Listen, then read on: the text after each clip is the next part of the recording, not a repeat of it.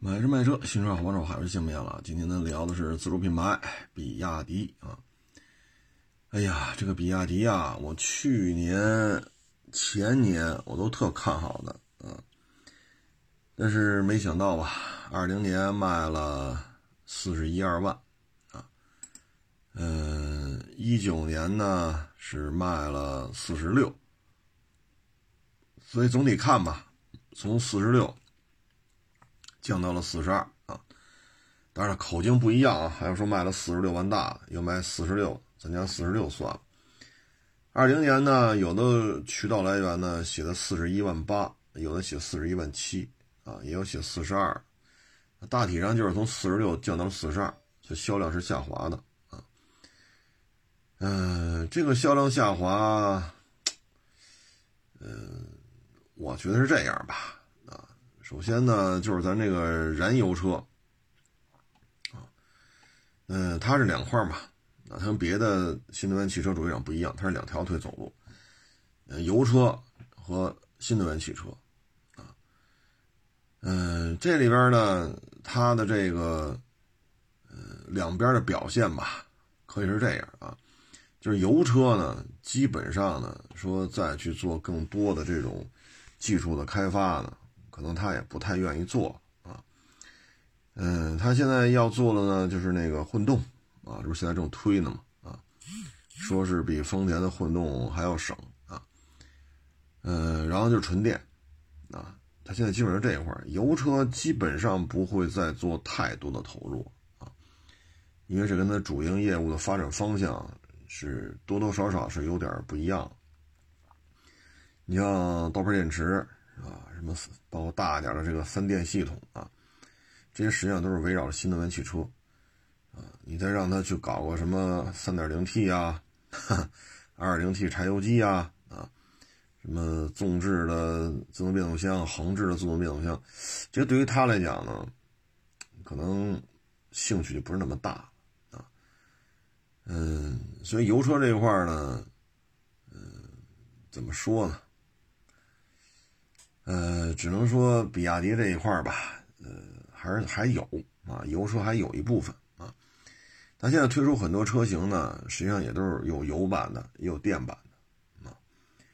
呃，但是油版、电版开的是不一样的啊。你比如说你汽油版本的，你的发力点、你的转速区间、你变速箱的换挡的时机啊，包括你整个加速过程和收油过程当中的这种平顺性。这些都是不一样的，因为电车它不存在说什么涡轮介入啊，几千转都是 这电电车没这东西啊，油车才有这些玩意儿啊，包括什么双离合呀，这个那个啊，嗯，所以觉得油车这块儿现在略显怎么说呢？略显平淡啊，所以这是一个重要的一个支柱啊，嗯，电车呢。这个需要一些发力点啊，这个发力点呢，首先呢，你是不是能够形成一个新的高端品牌啊？我个人一直就说，不要再守着比亚迪了，比亚迪呢只适合作为一个，比如说二十万以下的，咱都叫比亚迪；二十万以上，咱重新起个名儿啊。他呢也不是没这么想过，一二年的时候，他一零年跟奔驰成立的合资公司。一二年的时候，腾势正式这名字确认。一四年第一台腾势下线，一五年开始铺货，所以它不是没有高端品牌，但是腾势这车现在卖的是相当的差，啊，嗯，这个差距啊，腾势现在每个月啊，也就是三五百辆，每个月三五百辆，这个销量啊。这还是去年还努了努啊，去年努了努，因为纯电的这个腾势呢，月销量一直维持在两三位数状态。因为纯电的腾势呢，我查了一下，二零二零年拢共才卖了五百多台，他又弄了一个其他的、其他的版本出来，这还能卖个小几千台。如果纯电的腾势就卖了五百多台，二零二零年一年。所以它高端品牌，哎，咱弄不清楚跟奔驰这到底是几个意思啊？品牌没拉起来，啊，油车这块呢多多少少是有些停滞了。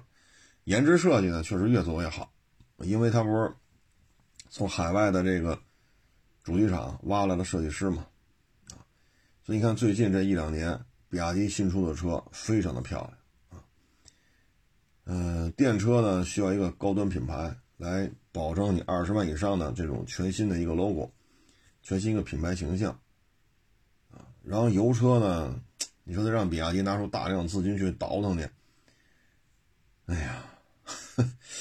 这个也难为他了啊！你像领克呢，还做领克零七，啊，基本上大概率事件呢，就是叉 C 九零换换了一个外观内饰啊，叫领克零七。这个事情现在可能性啊越来越高了啊。长城呢，它做三点零 T 啊，包括坦克六百啊，包括全尺寸大皮卡，比长城炮还要大一圈啊。呃，纵置的自动变速箱，这长城也在做。啊，领克也在做，领克在做叉 C 九零的领克版，长城呢在做更大的越野车和更大的皮卡，啊，红旗也在做，啊，红旗也在做，啊，嗯，但是现在看比亚迪呢，在这种更昂贵的汽油车方面呢，好像是有点没啥动静了，嗯，现在比亚迪这个内部的东西啊，咱真是不太清楚啊，不太清楚现在比亚迪。它对于这个一些核心部件的外销啊，嗯，它是怎么看的？像宁德时代呢，现在就是一个大的电池供应商，比亚迪这边呢也不是没有合作，但是好像做的不太多啊。所以我觉得比亚迪吧，就是第一高端品牌，你说动手晚吗？一零年的时候，谁能觉出来比亚迪？说在新能源汽车里有这种技术的技术层面的霸主地位，谁也看不出来。但是奔驰看出来了，所以奔驰愿意跟他合作。一二年就确立腾势，一四年出的样车，一五年开始铺货。人家不是没有做高端品牌的这件事儿，但是不知道为什么就做成这样了啊。嗯，这事儿咱就不好说了。再一个呢，就是还一个挣钱的呢，可能就是电动车的核心部件的外销啊。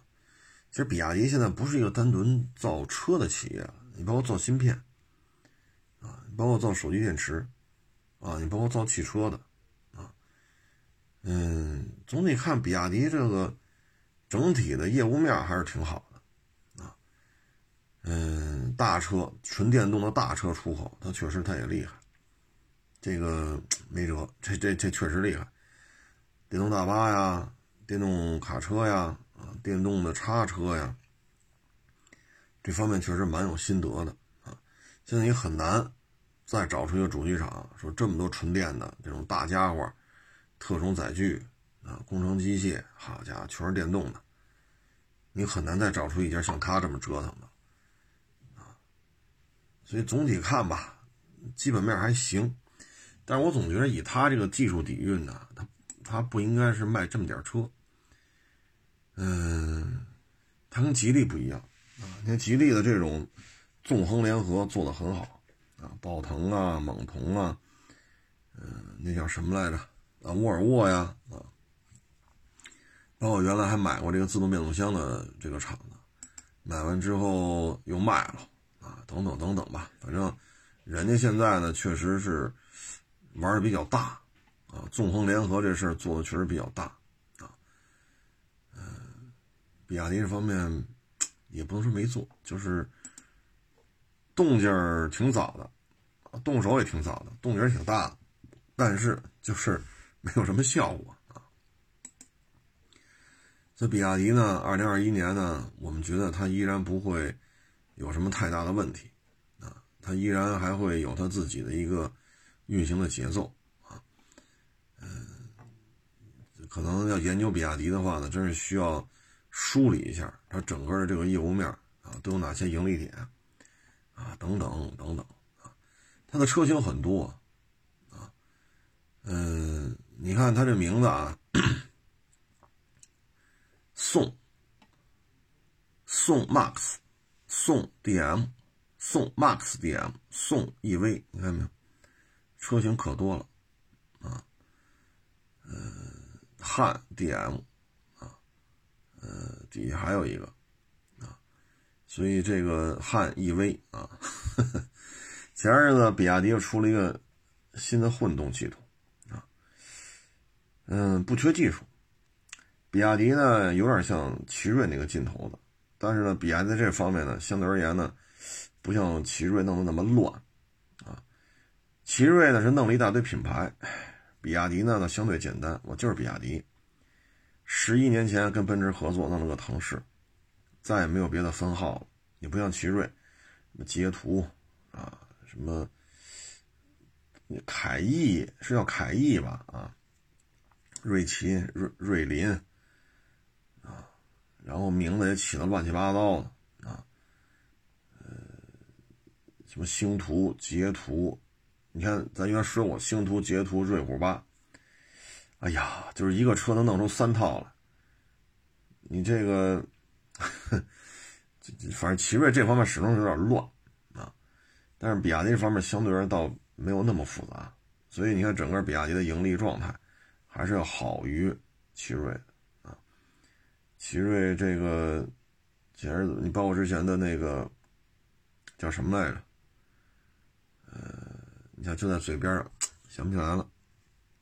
啊，对，观致啊，你看观致卖给宝能了，啊，奇瑞自动轩这个团队呢，现在变身为万里扬了，啊，呃，所以我觉得奇瑞这个跟比亚迪相比呢，都是技术派。一个呢是潜心钻营这个各种发动机啊，天上飞的，水里跑的啊，呃。另外一个呢，就是电电车这块呢，确实是有比较深厚的造诣啊。油车这边呢，倒也没说完全放弃啊，人家还生产什么双离合变速箱啊、一点五 T 啊等等等等啊。呃，你要说这俩一比较呢，你会发现呢，首先都是技术风格的，但是现在的状态就完全不一样了啊。主要因为奇瑞的这个营销啊，那不是说做的不好。那简直就是胡来啊！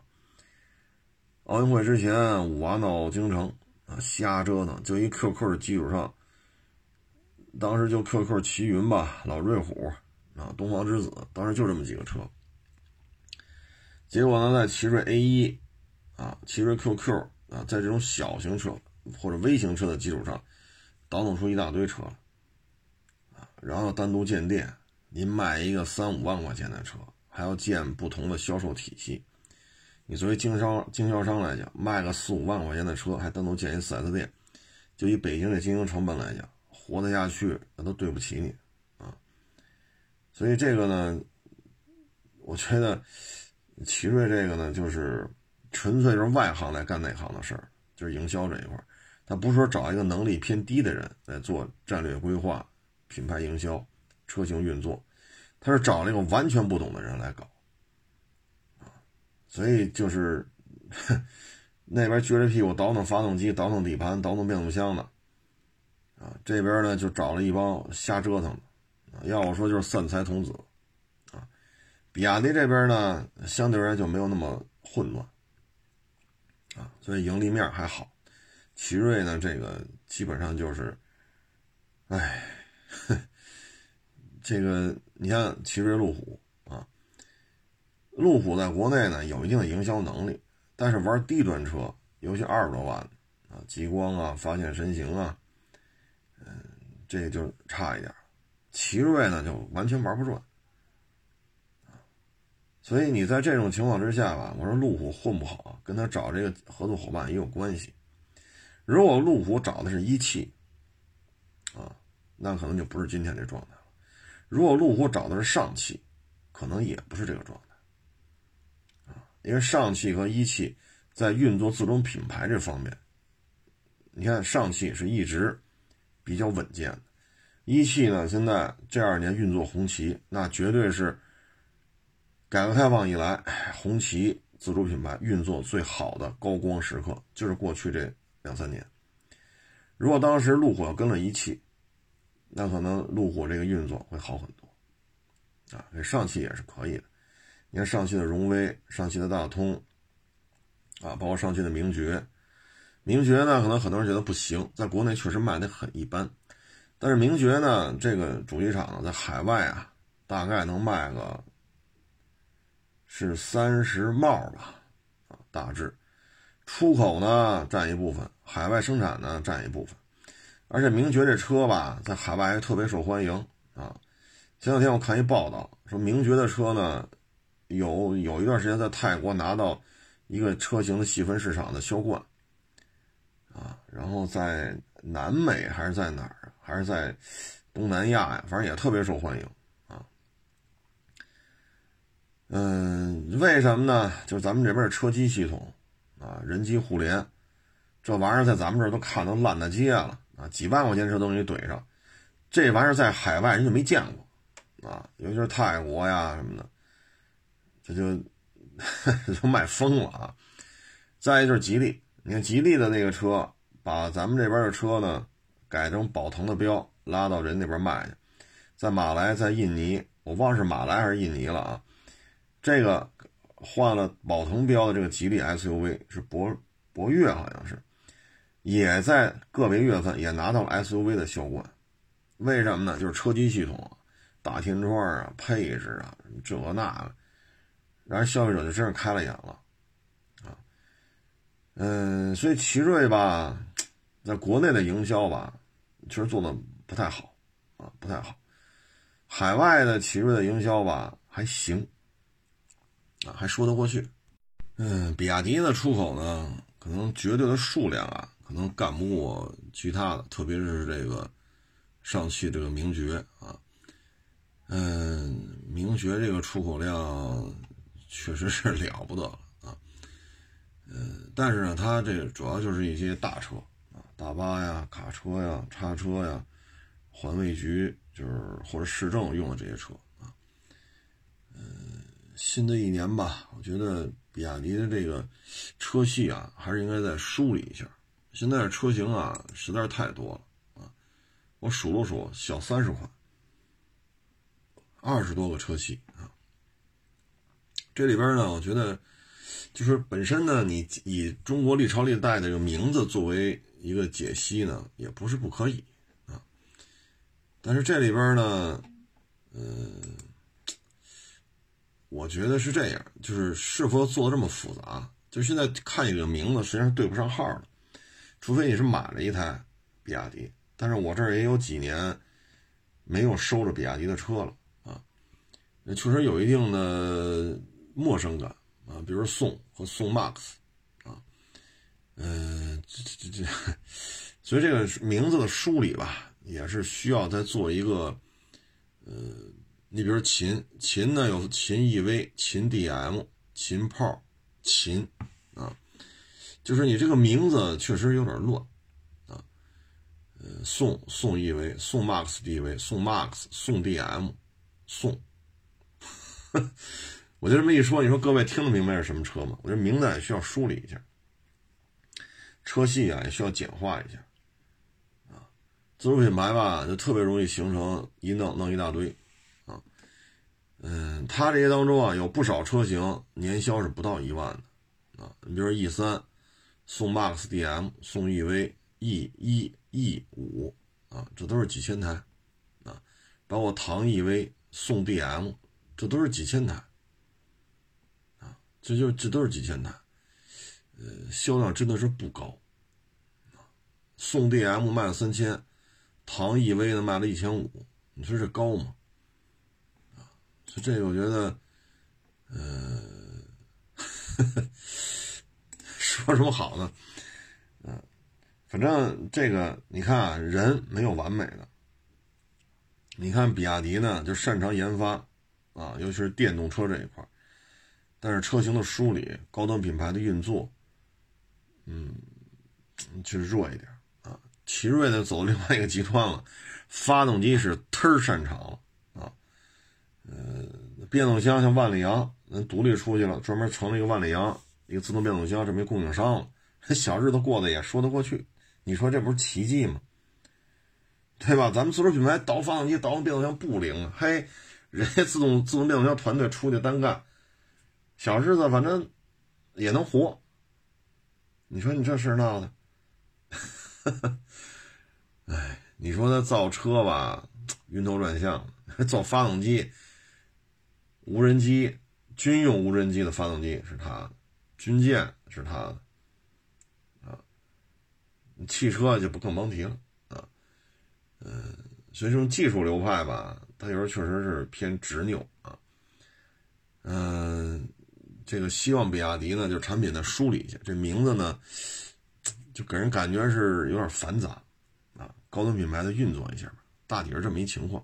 哦，对，再跟你说个事儿啊，现在比亚迪啊，日产量口罩啊两千万只，所以这个你说比亚迪这个车辆老是下滑，车的利润下滑，比亚迪股票涨得很厉害，但是财务报表不是那么的靓丽。这个呢，主要就是因为股市呢，它是有一些期许啊，它是有一些联想啊，所以说想象空间。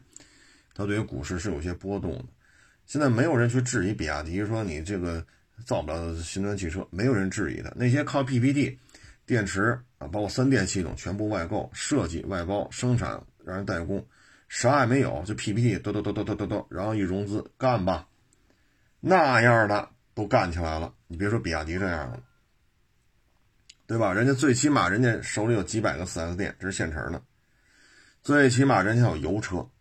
啊，人家人这个电动车的三电系统，基本上核心的东西都是人家基本上都可以自制啊。现在可能就是玻璃生产不了，轮胎生产不了，你说其他的啊，他一着急，他连 ESP 他都都给干出来了，最后弄得那海外巨头找他谈，你这个研发成本价多少？我以这个价格卖给你，行不行？你不要搞出来，你不要生产，你要弄出来，我们就没法干了啊。所以你看，现在比亚迪日产量口罩两千万只。这比亚迪这个有点意思，啊，比亚迪这个呢，我觉得可能也跟什么呢？就是，呃，国家的补贴变少，也也有一定的关系，就财务报表不是那么好看，啊，但是股票是需要一些概念的，那对于比亚迪这方面是有期许的，是有认可的，所以股市涨得非常高，啊，嗯，可能大概是这么个原因吧，啊，嗯，因为现在没有人去质疑它，啊，车也挺好看的。啊，尤其是那比亚迪汉很好看，啊，包括其他一些比亚迪车型，嗯，这个我觉得可能还是需要一家更 open 的一个心态吧，啊，更 fashion 的一种运作模式，啊，嗯，有点意思，啊，而且比亚迪现在呢投资了很多控股公司，啊，嗯，包括电池啊、视觉系统啊。啊，动力系统啊，模具啊，他投资了很多公司，啊，这个产业链呢，实际上是比亚迪的一个布局。现在比亚迪呢，多多少少有那么一丢丢像丰田的那个概念了。丰田呢，你看爱信变速箱啊，尤其是爱信的六 AT，神一样的存在，啊，也被称为史上最好的六速自动变速箱，这就是爱信出的。啊，包括那个传奇 GS 八啊，那不是说威胁到汉兰达了吗？直接给你停了，六 AT 不卖给你了。当年 GS 八一上是加价呀，后来一下就干趴下了。爱信是谁的呀？丰田的买卖，您可以去查一下啊。丰田下边控股几乎啊，我不说百分之百。绝大部分汽车啊，就生产一台汽油发动机的小汽车，小汽车啊，几乎所有的零配件领域，它都有控股。也就是说，我要造一什么车，我不需要，基本上不需要外购。设计图纸出来啊，子系统的图纸发下去，在家去就生产就行了。到时候小批量一试制一传啊，再找一些误差，做一下纠正，路试再一看，哪有问题再调整一下，再改一下。人家都可以在丰田的控股的体系内，几乎就都能完成。现在比亚迪也照着这路子来了，啊，这个，所以有时候你不能小瞧它，就是啊，它能卖多少辆？四十多万。那轩逸人人一个车就卖五十多万，你比亚迪它卖四十多万，你说它干什么？这完全不是一回事儿啊！一天能生产口罩两千万只，这不是说。农村找俩大妈干吧，是吧？农村那么 大爷大妈找几个干吧，干不了，啊，一天弄两千万只口罩，这不是找几个大爷大妈帮你干就能干出来。所以，比亚迪有它的玩法，它跟奇瑞啊不太一样，啊，有一样的地方，也有不也有不一样的地方，啊，这种产业链布局啊，嗯，不是，它有它的玩法。所以就是说呢，我总感觉啊，因为我这确实也忙啊，咱不是专门做这种产业研究的那种学者，是吧？咱这个不是干这个的，但是呢，我觉得比亚迪如果真是静下心来去看啊，去跟比亚迪的人去沟通、去了解，你会发现它的它的布局还是蛮大的啊。它的，哎呀，这个你包括芯片，因为电动汽车呢就这么几大块嘛。第一，行走机构，你能生产避震吗？你不能，那外购没问题，很多主机厂都外购。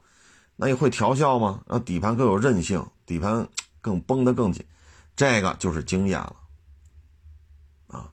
轮胎、轮圈、减震筒、弹簧，对吧？这是一套啊。然后呢，车壳啊、玻璃呀、椅子呀、仪表台呀，这又是牵扯模具类的啊，模具类的。然后就是里边一些电装了，车灯、空调。啊，当年比亚迪觉得外购空调太太贵，自己造，自己把车灯都造出来。所以你看见没有？啊，然后就是一些电子控制了，啊，这就跟空调这个电装就不一样。比如说 ESP，像刚才他说过，当年他搞出来了，嫌那个博士卖的贵，自己干，搞出来了，给博士吓坏了。你多少钱搞？你成本多少？我在成本价卖给你，你千万别搞，你搞出来我们没法卖了，我损失太多，我给你特价，行吧？要多少给多少。所以呢，比亚迪它现在啊，虽然产量很小啊，我们可以从产量层面上，我们可以挤兑它，可以唾弃它啊，可以埋汰它，但是它这个产业链的布局，确实是像丰田了，而且现在它又跟丰田又开始合作了，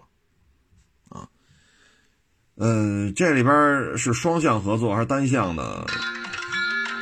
抱歉啊，这电话真是没完没了的。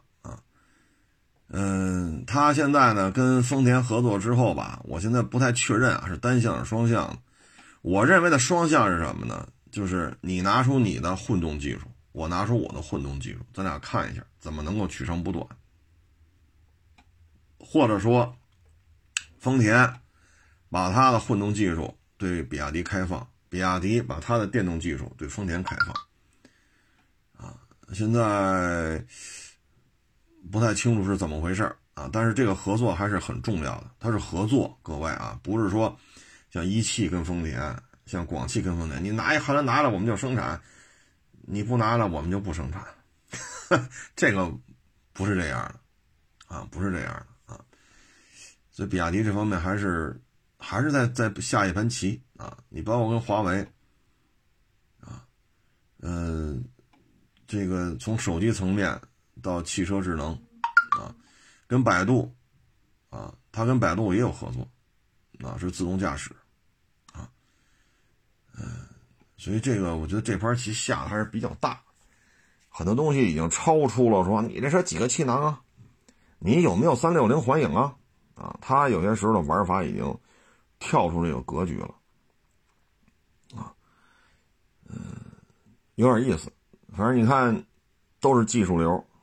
奇瑞弄的也挺大，啊，比亚迪 弄的也挺大，但双方好像不是一个玩法，啊，那个奇瑞现在好像越来越多的，好像是军工的体系，好像是越来越明显了啊，军用无人机、小发动机人家搞的，军舰人家搞的，啊，所以这个有点意思，国内自主品牌吧。这个就这么多年啊，你看这最后就变成这样了啊！比亚迪在像丰田那样在搭架子啊，呃，奇瑞这架子搭的就是另外一个层面了。传统的小客车营销这一块做的真是稀里糊涂的啊，糊涂酱子！但是你说造汽油发动机研发这一块自动变速箱研发这一块它确实有两把刷子。我举个很简单的例子，十十一年前吧。大概十一年前，我开着奇瑞 A 三，一点六手动吧，好像是反正是个一点六啊，手动好像我具体记不清楚了。然后呢，我们去做这种穿装，做紧急变线，它的发动机拉到高转速，拉到五六千转的时候，哎呦，这个状态非常好啊。然后我们做紧急变线，当时是干到一百一百出头啊。然后后来包括把 ESP 关掉，啊，那纯粹就是靠。就是把 ESP 关掉啊，你来做紧急变线，那就是两点：第一，车的底盘的功力、底盘的极限、底盘在极限状态下的操控性，这是一块；第二，就是你，就是我，我开的，就是我对于车的控制、控车能力，干到一百出头，把 ESP 关掉做紧急变线，这完全就靠这两点了。但是奇瑞 A3 在这方面表现，我到今儿我都得说，那台车干这个事儿。绝对是一把好手，你别看这这玩意儿说啊，这这啊不行，费油，这个那小毛病，然后空间特别小，这个那那这，你说的都对，但我刚才说的是什么？是在一百出头把 ESP 关掉做紧急变线，我当时把头盔都戴上了啊，怕车翻了。然后这十一年前的事儿应该是啊，这台车的底盘功力啊。到今儿我都记得非常清楚。这底盘调整成这样，在这种情况，因为私家车谁这么开？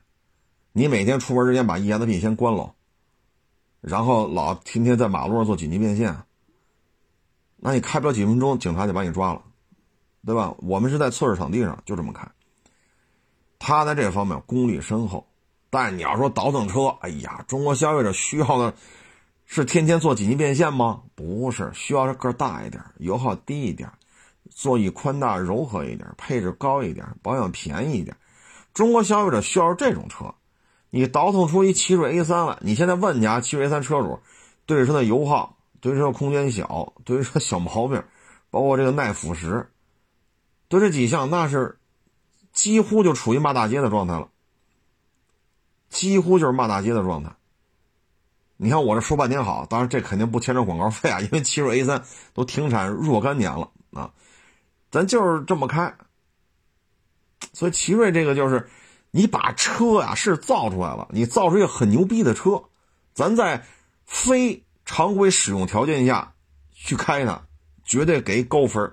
但是老百姓需要的不是这种车，需要的是个儿大、省油、后排宽敞、舒服、配置高一点、保养便宜点。老百姓需要是这种车。啊，所以你看没有，奇瑞在造这种车的时候吧，唉，说什么好呢？这就是学术派，哈哈，专业派啊。长城呢和吉利为什么不一样呢？吉利呢，你看是大老板啊，骑着自行车出去拍照片，人什么能挣钱我干什么，人谁愿意给钱我就干什么，人家从拍照片，骑着自行车出去拍照片，从这个挣的钱。然后又发现冰箱那个管儿市场特别短缺，这挣钱，他就生产那个管儿，到最后生产冰箱零配件什么挣钱干什么，对吧？最后摩托车，啊，九七年吧，九六年，我还跟一哥们儿去，哎，是九几年来着？那天好像大阅兵，那九几年来着？我们还去提的车嘛，啊，吉利的幺五零太子。需什么挣钱我干什么，所以你看现在吉利呢是以市场为导向的，长城也是这样，对吧？这个苦哈哈的，什么能挣钱，我能活下来这是最重要的啊！什么能挣钱干什么，所以你看他们跟市场的这种关系啊，是属于从前往后推，就市场要什么传导到我这儿，我就赶紧生产什么。奇瑞呢是什么呢？啥也没有，找我来啊，我就给你造汽车。我这我这技术，我跟你说，我这一肚子技术啊，我这技术都都会漾出来，一打嗝就 一打嗝就喷出来了啊，那就干啊，所以就弄出来了，像一个小 QQ，弄零点八、一点零三缸、一点零四缸、一点一四缸，一个三万来块钱的车，给你怼上四种发动机，这研发成本和这车的利润，这之间匹配吗？我不管。哎，我这聪明才智就体现在科研上了，啊，所以这是不一样的。比亚迪呢，当时要生存下来呢，就是生产手机电池，啊，没有深圳当时那是区长吧？好像是，我记不太清楚了啊。比亚迪那个发家史是区长还是市长啊？当时觉得，哎呀，这小伙子这个企业呀，要跟日本人的电池做竞争，确实需要扩大，需要资金，需要采购更好的设备。最后是人家以这个当地政府名义做担保，弄出好几百万、好几百万贷款来，然后才有比亚迪在电池圈子里的叱咤风云。啊，把那日本那几个 小动作不断的那几个电池电池主机厂给干趴下了啊！所以他一开始就是怎么能活下来，怎么能让人给我钱，我把电池卖给他。所以赤裸裸的这种血淋淋的这种生存危机感，是比亚迪也好，长城也好，吉利啊，一开始起家就是这样。所以始终就是怎么能让人喜欢我的车，我就怎么卖，我就怎么生产，我就怎么研制，基本上是这么一个主旋律啊，基本上是这么一个主旋律啊。奇瑞这个我觉得就有点儿，但是自始至终啊，我都认为奇瑞是一学院派，包括当年我开那观致那三厢车是叫观致三来着吧，没上市我就开来着。下着大雨，在高环上，好家伙，干到一百六、一百七，哎呦，我老天哪，开的我都觉着，我说这车居然就不飘吗？我都开这么快了，雨下这么大，这车居然就没事儿，你知道吗？就是，哎呦，我这车的底盘这稳定性，这盖了帽了，我的老 baby 啊，这开的我这个，我到今儿我都忘不了那观致，是叫观致三吧，三厢的，啊，应该是三厢的，这底盘稳定性。真棒啊！但是呢，他还是犯这个错误，卖的跟速腾恨不得比速腾还贵。你这你就，对吧？就是我们真的有多少消费者说下那么大的雨，在高环上以一百六、一百七甚至一百八，你有多少消费者下大雨这么开？那限速限多少啊？当然，我这个确实啊，那会儿也年轻，哈，这个心也大，啊，一个作死的心，我就非得作去，这有什么说什么。确实，我是当时是一个作死的心态啊，现在看就是作死呢。但是车真是很稳定，非常的稳定。可是消费者谁这么开呀？您不觉得这一幕跟我十一年前把 ESP 关了，开着奇瑞 A 三做紧急变现，特别像吗？就是你这两台车极限都很高，但它是消费者认可的吗？啊，所以这就是问题，这就是问题啊！今天是说了大杂烩了，说的是比亚迪，串串串串出这么多家了啊！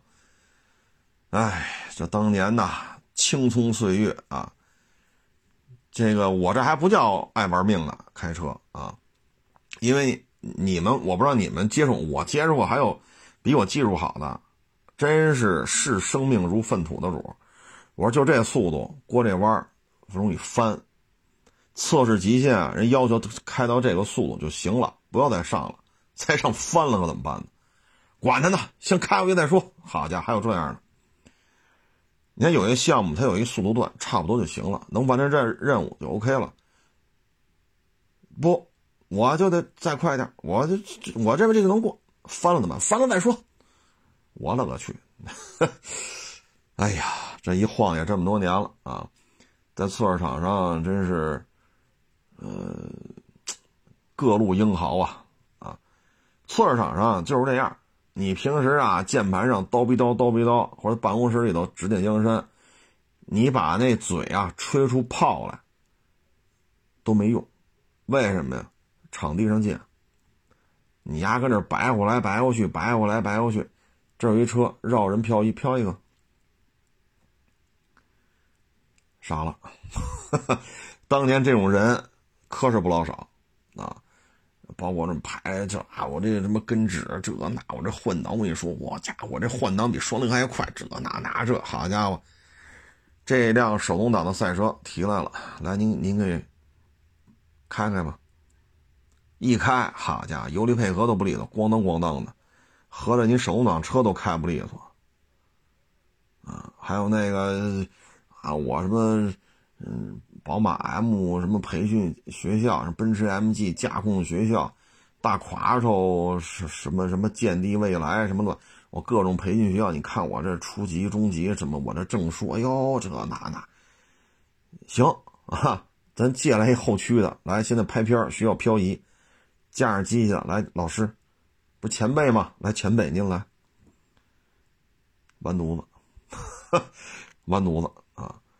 还有那个，哎呀，我不说名了，因为现在都是大咖啊，咖位很大啊，咱这就我这是一个小瘪三了啊，我就是小瘪三，人家大咖。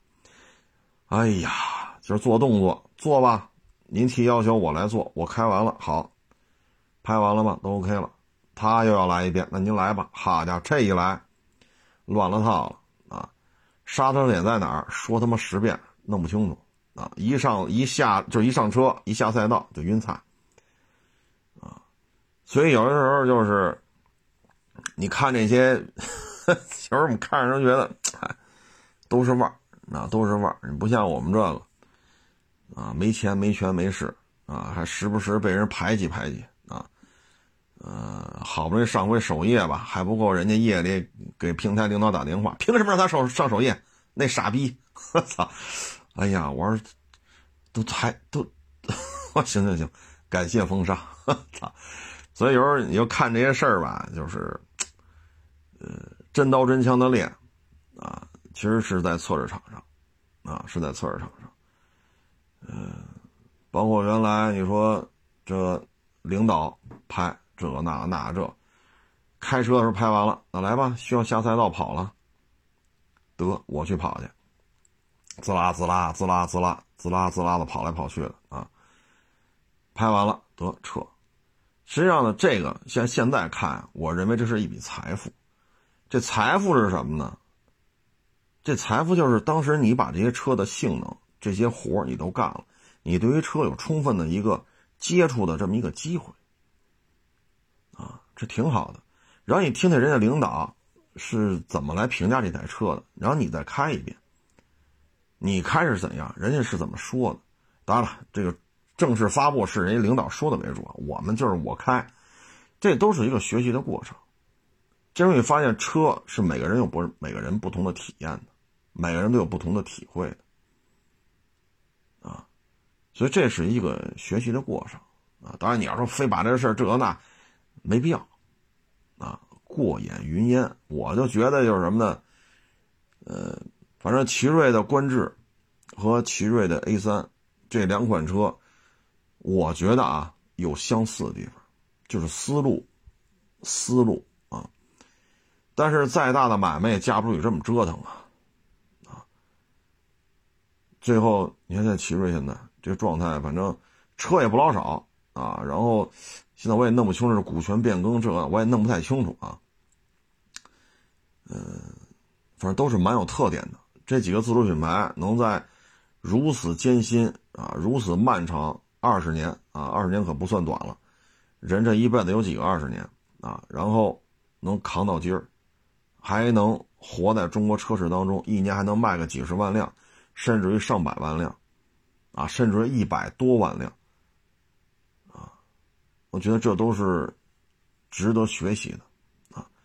当然了，像奇瑞这样的，如果这个这脑袋瓜子但凡清楚一点啊，别老走这学院派，我觉得奇瑞会比今天做的会更好啊！可能各位听到这儿觉得就乱了套了啊！明明是比亚迪，怎么聊聊 奇瑞了？还哎呀，这有些时候就聊吧，你这这这，反正各家的车脑子里。想起哪个说哪个啊？大大体上，咱还得说比亚迪。比亚迪的这个车呀，操控极限，像当年我感觉啊，嗯，不是那么灵光啊。嗯，它不像像十一年前奇瑞 A 三啊，你就敢这么开啊？但是当时的比亚迪可不行。比亚迪，我觉得还就是一代步车的范畴。而且它当时的起家的产品，也就是代步车的底子。你比如 F 三，F 三，你说车头像谁？车屁股像谁？它甭管像这还是像那，这俩车都是代步车的范畴，啊，嗯，包括那个叫什么 S 六吧，没上市的时候也开来着，嗯，反正挺就是不是，因为它照着抄这个原型，都不是说特别讲究操控性，说操控极限特别高，它原型就不是这个，您再照着扒一遍，那就肯定，对吧？你这个肯定不是原版。啊，我觉得这里边确实是有差距的啊。比亚迪的车型呢，反正当年啊，咱不说现在了，就是那些年头，我自认为操控极限不是比亚迪的卖点啊。那会儿比亚迪基本上店里卖的车不算太多，比如一零、一一、一二、一三啊，但是比亚迪的维修量特别高啊，因为卖出去回来老坏。我们有时候老去四 S 店聊去嘛，啊，说这个质保期之内回来维修的量就挺高的，我们可忙了啊。反正这个要么消费者掏钱，要么在质保期索赔的厂家给我们结钱，反正我们这钱不缺，活也挺多的，车卖不了多少，啊，这就是当年的 当年的比亚迪啊。但是，一四年吧，我开，哎，一三年吧，我也记不清了，不是一三就是一四，我开那比亚迪秦。啊嗯，纯电能跑七十公里吧，好像是，然后能拿遥控器让这车往前往后啊，还觉得挺好玩的。那是七八年前的事儿啊，那时候觉得比亚迪就开始有它一些独到的东西了啊，比如说内饰都是中国字儿啊，很多人啊不高级，我觉得没有什么不高级，中国人看中国字这是最本能反应、接受啊，这个思维转换是最快的啊。所以上中国字没有什么不科学的，没有什么掉价，这有什么可掉价的？你说看中国字儿掉价，那你别说中文了呗。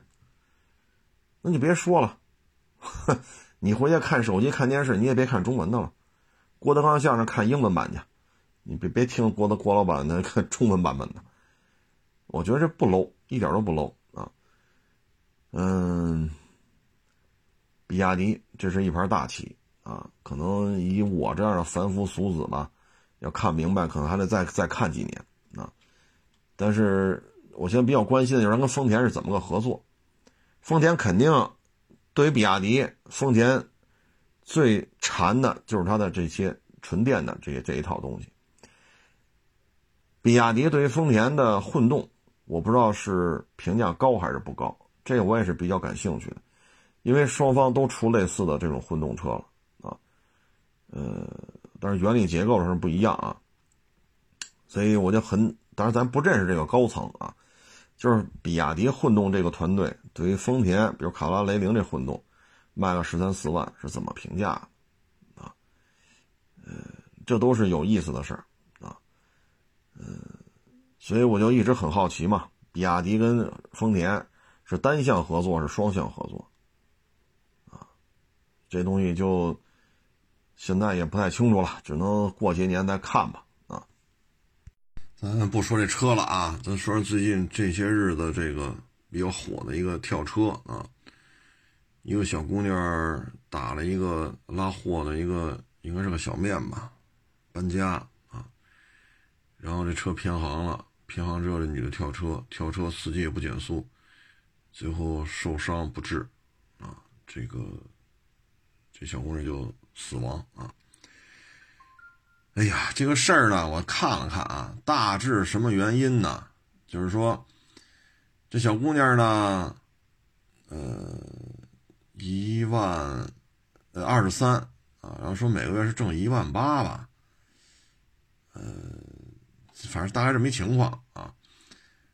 嗯，这个开车的呢，三十八，有孩子，开过饭馆，当过厨子。后来说赔了啊，女的呢二十三啊，然后是是做做什么不说是主播还是干嘛的，然后每月两万给家里邮一万八，这属于非常节俭了，很懂事的孩子了。说月薪两万是个女白领，我觉得两万女白领这个可以了，这收入可以了。呃，这个，呃，这个事儿呢是在哪个城市来的？是长沙还是哪儿来着？嗯，我觉得这事儿吧是这样，就是说呢，它牵扯一个，就就就像咱们已经说过很多类似的事情啊。你需要搬运吗？不需要，因为需要需要搬运的话需要加钱，就要搬运费。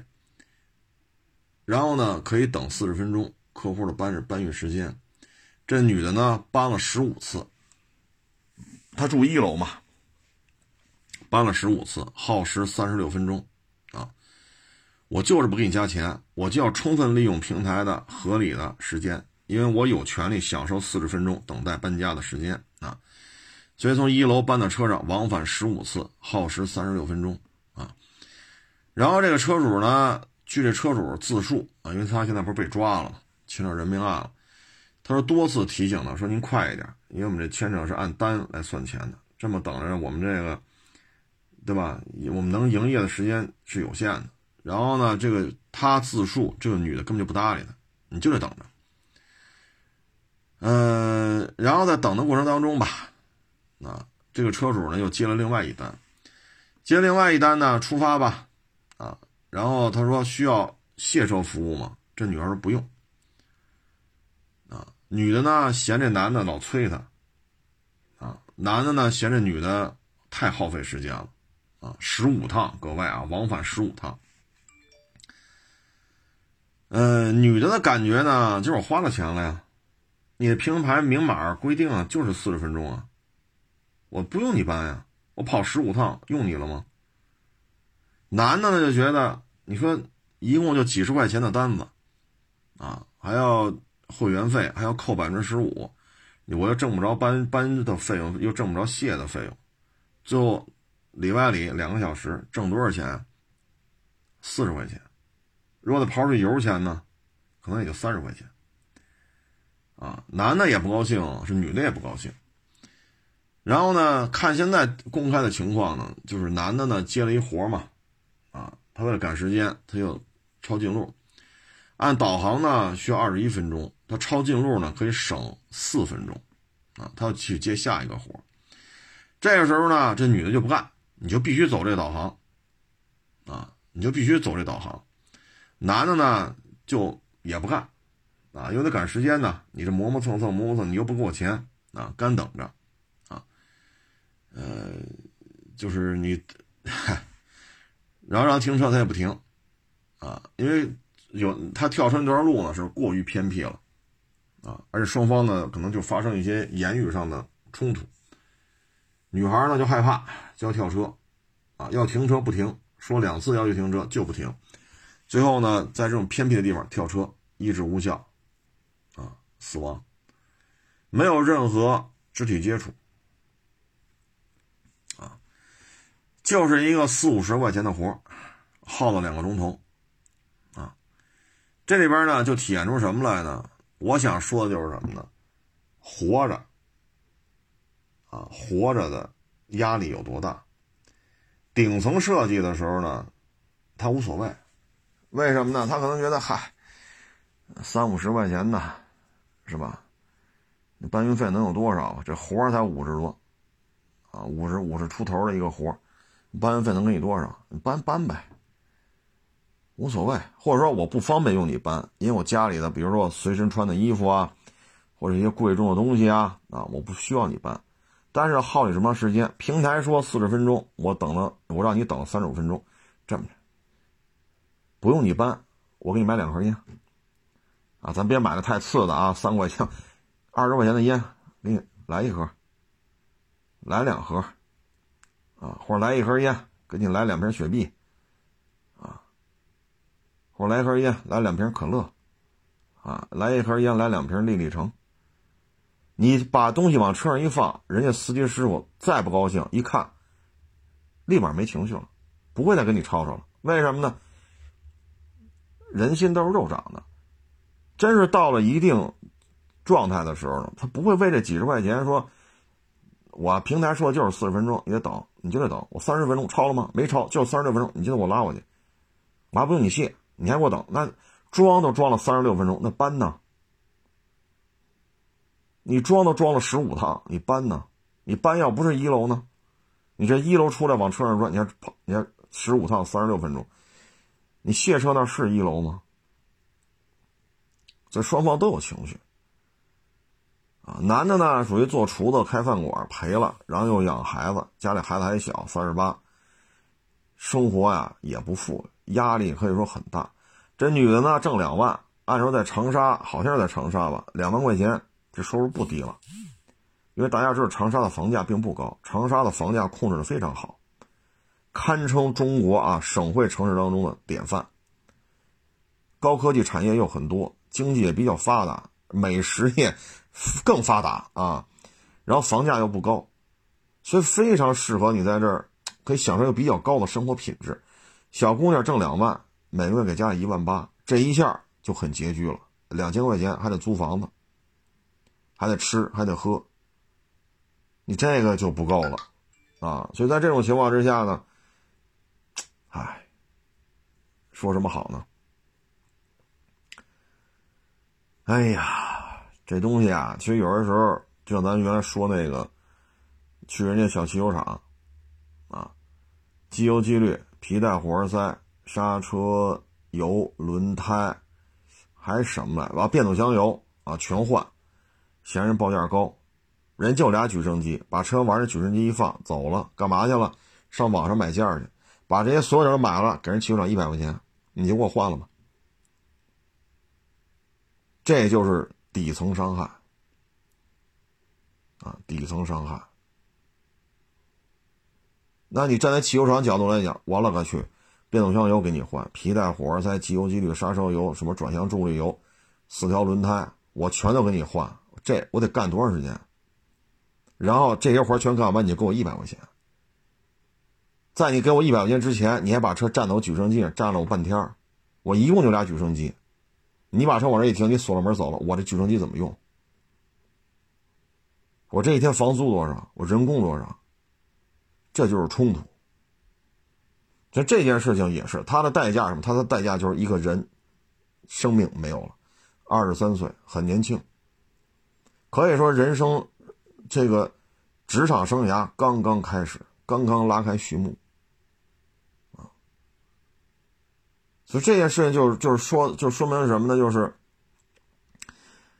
唉，这个前两天啊，正好我看了一个，好像有个 American 的一个小视频，啊，俩老太太跟那打架，啊，一个是亚裔，一个是白人，跟那打架，打什么呢？有一大堆水瓶子，还有那易拉罐，啊，是俩老太太都说这是自己捡的。那动手打，谁打得过，直接把这一堆，就是就是矿泉水啊、雪碧、可乐那个塑料瓶子，还有易拉罐的这种饮料瓶子，就捡走卖钱去。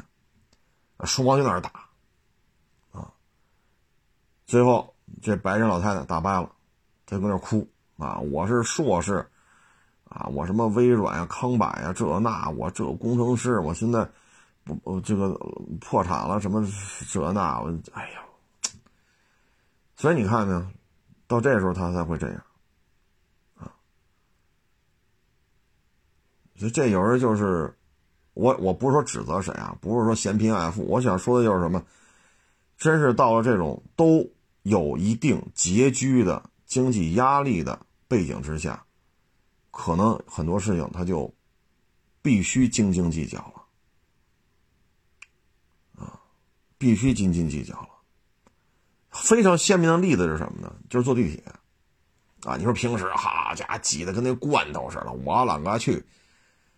哎呀，恨不得你像我这个纤纤小蛮腰啊，我在坐地铁恨不得我脚都沾不着地了，挤起来了都。你还说先先下后上，尊老爱幼，啊，不拥挤啊，这个保持一米距离，啊，要通风，怎么保持一米距离？你告诉我怎么保持一米距离？都他妈挤不上去了，还保持一米距离？那这个时候你挤我一下，我推你一下，你踩了我脚了一下，我顶了你腰，这就各种谩骂、殴打呀，这种事就发生了。但是春节的时候你再看，这地铁里啊，所有人都有座，还空着很多座。那这个时候人和人之间呢，就是微笑啊。有些时候像过年好啊，啊，或者指个路啊，你这看不知道是这这这这哪站下？旁边啊，你从这儿下就行了，啊，你还没问呢，他就告诉你从这儿下，就从这站下近点，那站下远点，这站下往回走，那站下那站下往前走，为什么这时候就行了呢？因为资源充裕了，你坐地铁的资源是什么？都买票了，都能进来坐。出站出站时候结账，对吧？三块、五块、八块的是吧？它的资源是什么？资源就是车上的座，这就是资源。更严苛的时候，就是你能不能挤上去？你挤上去，这资源你就占了；你挤不上去，这资源跟你没关系。虽然说都花了钱了，这资源不见得是你的，你有可能就再等一趟地铁。而到了春节期间，北京没什么人了。对吧？阴历二十九、三十、初一，你坐地铁坐去吧。说赶上这车厢里没座，哎呦喂，这挺难得的啊！基本上都稀得咣灯呢。这就是什么呢？当你手里拥有资源比较多的时候，就没有那么多说，因为这碗饭我吃不上，我就得饿死。那为了抢这个这十个塑料水瓶的五个易拉罐，我不把这点钱卖了，我今天晚饭没得吃，我就得跟你干。俩老太太恨不得这手里是没枪啊，这有阿卡四七、M 十六，这叮当五四就开始，这就是资源啊！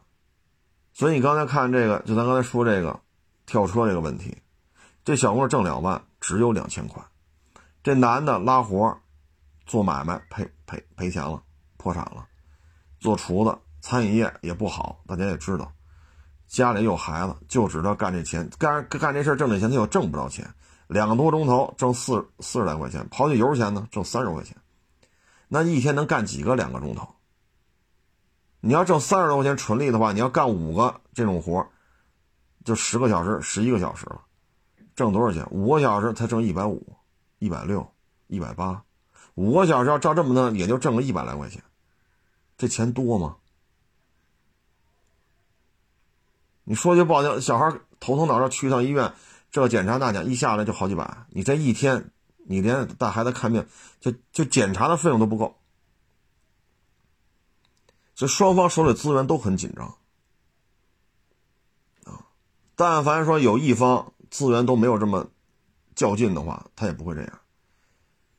你譬如说小姑娘，说我也不给您这个搬运费了，能给你买买盒烟。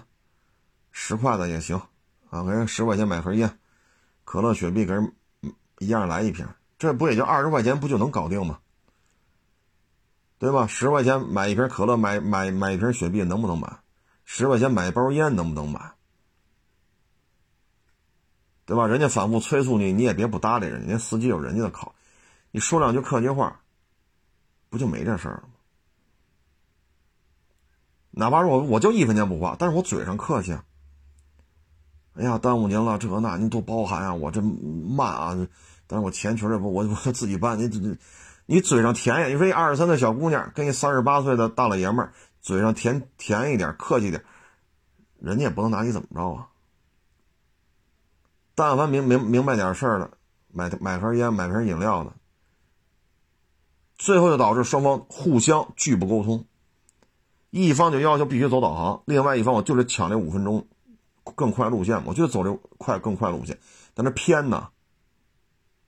各位，我看一下案情报道，他走这偏的路是十一点五公里，他按导航走十一公里，他等于司机还多绕了零点五公里，但是他快，红绿灯少，但是他偏僻，所以你在这种情况之下，就是你也瞧不上我，我也瞧不上你，我也缺点钱，你也缺点钱，就是资源稀缺碰上资源稀缺了，它就会产生这种情况。包括刚才我说那个亚裔老太太和一白人老太太在那打，打来打去，唉，就是一兜子空的那个饮料瓶子，塑料的，还有一点易拉罐空的瓶子，这就是资源稀缺对上资源稀缺，所以我觉得这就是什么呢？唉，内卷化。假如说没有二零年的疫情。他是个厨子，他要开饭馆，他赔的概率就会低。长沙是一个美食啊非常可以说是一个美食美食圣地。长沙有很多高科技企业，但是 很多时候一说起长沙来，都想起那个美食啊。餐饮业很发达，高科技企业很多，高等院校出来的这种学生在长沙也很多。长沙有很多名胜古迹，所以旅游资源、餐饮业、呃教育产业链、高科技，长沙做的都很好。但是因为疫情来了。这位呢，厨师也没地儿干了，餐馆也倒闭了，所以这就是内卷化你大家可以琢磨琢磨，你这地铁就是很很鲜明的案例。为什么平时坐地铁剑剑拔弩张啊？你接不行，凭什么挤我？我就踹你丫的！你踹我就打你！叮当！我操！好家伙，一会儿派出所去了。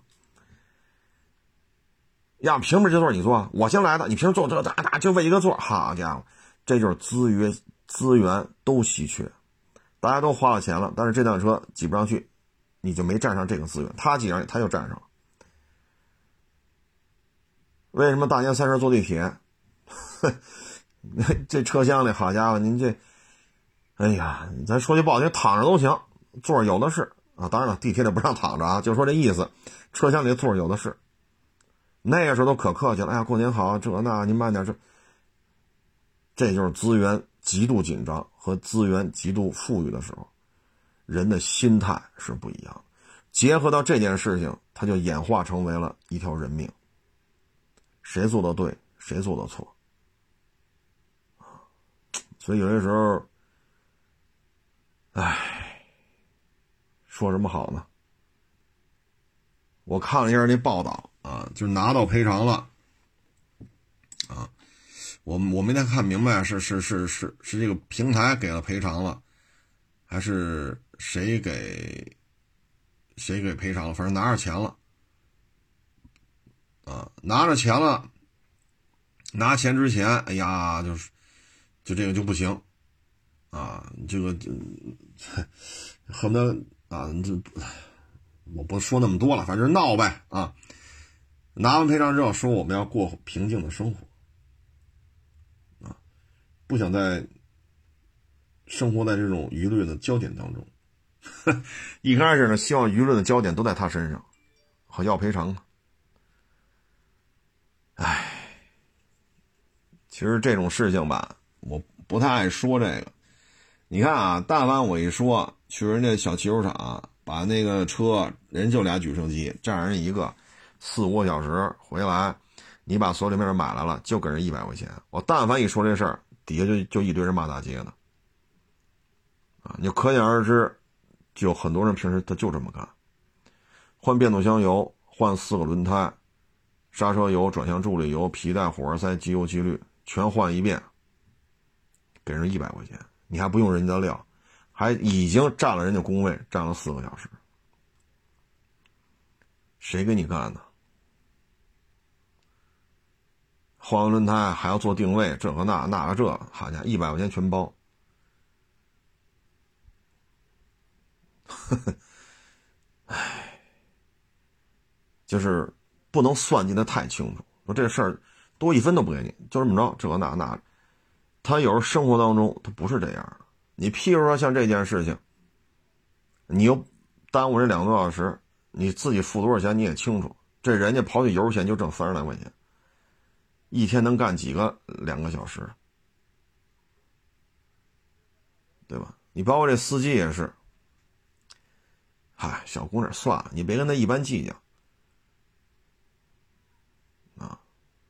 但是呢，这边呢干饭馆赔了，这肯定是赔钱了，厨子也找不着活了，因为餐饮业都不好，家里又这么大的负担，他的压力无处发泄。他中一彩券，库嚓拿了四百万，税后四百万，他立马没压力了。他也是资源稀缺型的，这小女孩也是资源稀缺型的，所以这两个人碰到一块，阴差阳错吧，就产生这种结结局了。谁对谁错，各位听众自己拿主意啊。我说的这些，平时这种事应该怎么处理呢？不见得对，也不见得错，啊，咱们就仅供参考。我们只希望呢。